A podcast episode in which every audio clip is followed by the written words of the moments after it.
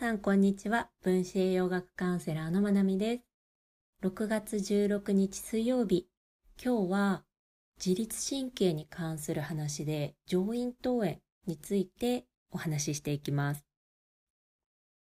今からいくつか症状を言いますね。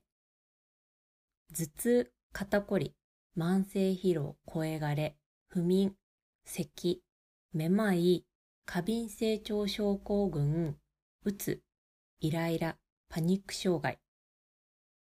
これらの共通点ってわかりますか？今言った症状って結構ジャンルがバラバラなんですが、ある場所の炎症を治すことで、これらの不調が改善することがあります。その場所がどこかっていうと、鼻の奥です。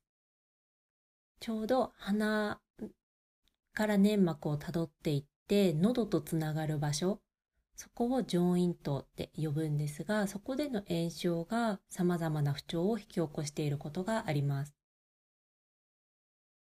なんで鼻の奥の炎症を治すことであれもこれも治るのかっていうと、自律神経の調節異常、自律神経のバランスが元に戻るからです。鼻の奥には副交感神経の瞑想神経っていう神経が通っているんですね。で、その神経が自律神経のコントロールに大きく関係をするからです。で、この上咽頭っていう鼻の奥で炎症があると、炎症による刺激がその瞑想神経、神経を伝わって視床下部に届きます。脳ですね。で、視床下部は HPA 軸機能障害、またの名を副腎疲労って呼ばれるものですが、それでおなじみの、ま、HPA の H にあたるのが視床下部です。で、視床下部からは下垂体、HPA 軸でいう P に指令が渡ります。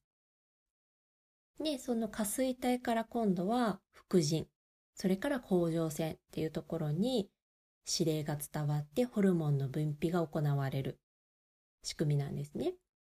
これは第17回の副腎疲労とはっていう回でもうちょっと詳しくお話をしています。で、ホルモンの分泌によっても自律神経に反応が起きます。でそうするといろんな場所に不調が出るっていう流れになります。でこの上咽頭で起きている炎症は慢性化しやすいです。なので慢性上咽頭炎なんて呼ばれたりもしています。この上咽頭炎はストレスに弱くって、ストレスで炎症がさらに悪化します。基本的に自覚があまりないことが多いそうです。で、耳鼻科に行ってみたら炎症がありますねって言われることが多いです。それで治療っていうのが鼻や喉の奥に薬剤を染み込ませた綿棒のようなものを入れる、入れて上咽頭の場所をこするんですけど、それがなかなか痛いと有名な治療になります。でこの上咽頭炎、自覚がないとは言いつつも疑えるポイントが3つあります。1つは耳の下を押すと痛い。痛かったり、そのあたりにこわばりを感じる。で2、口呼吸である。3、後鼻漏がある。後鼻漏っていうのは鼻水が喉の後ろをこう伝うような感覚です。で、こうよく頻繁に唾を飲み込むような人も、もしかすると後鼻漏の可能性があります。こんな感じが上咽頭炎の特徴になります。さっき治療が痛いと有名って言ったんですけど、それでも慢性炎症って放っておいていいことは本当にないです。低血糖、血糖値の安定もできないですし、炎症があることで、副腎疲労、さっき言った HPA 軸機能障害の改善も遅くなっちゃうし、本当にいいことがありません。炎症があるってことは。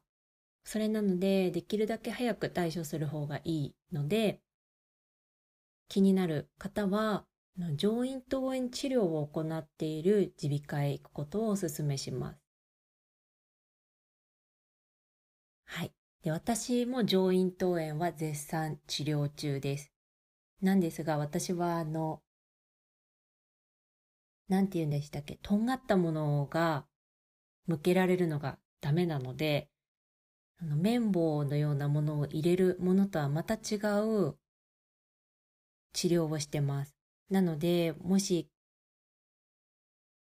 気になる方がいたら、治療をやっている耳鼻科の先生に相談すると、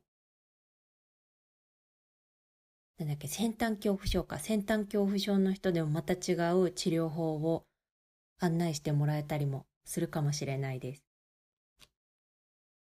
なので、もし何か自律神経に関する問題で困っている方がいたら、こういうこともあるんだなって上咽頭炎っていうこともあるのかって思ってもらえたら嬉しいです。今日も聞いてくださってありがとうございます。